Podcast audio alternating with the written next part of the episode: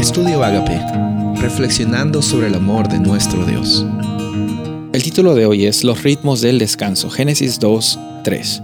Y bendijo Dios el día séptimo y lo santificó, porque en él reposó de toda la obra que había hecho en la creación. Dios siempre tiene un plan para su creación.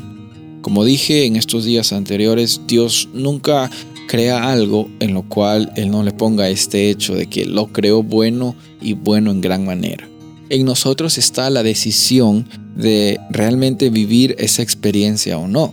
Cuando encontramos en Génesis 2.3 de que Dios bendice el día séptimo y lo santifica, Él no lo hace simplemente para mostrar cuán grande Él es.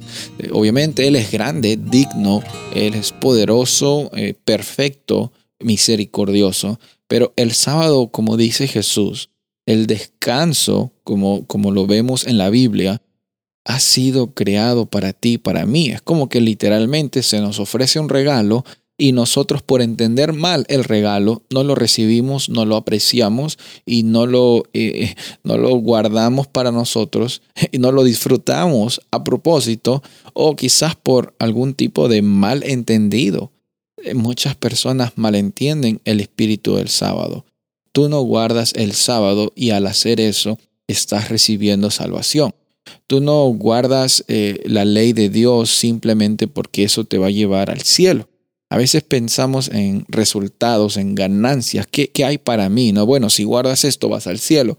O, si, si, guardas el sábado eh, de, esta, de esta forma y lo haces de esta manera, finalmente vas a poder hallar gracia entre los ojos de Dios. No, eso no es que lo que la Biblia nos dice.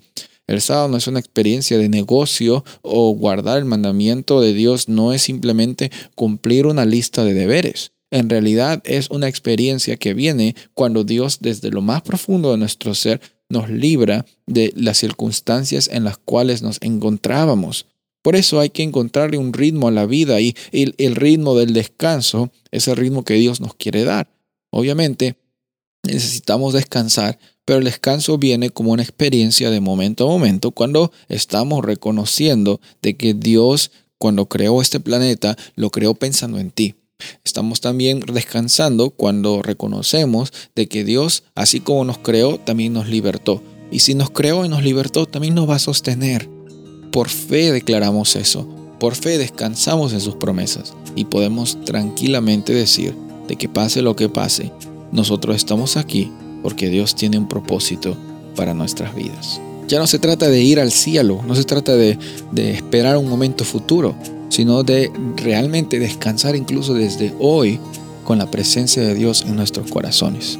Soy el pastor Rubén Casabona y deseo que tengas un día bendecido.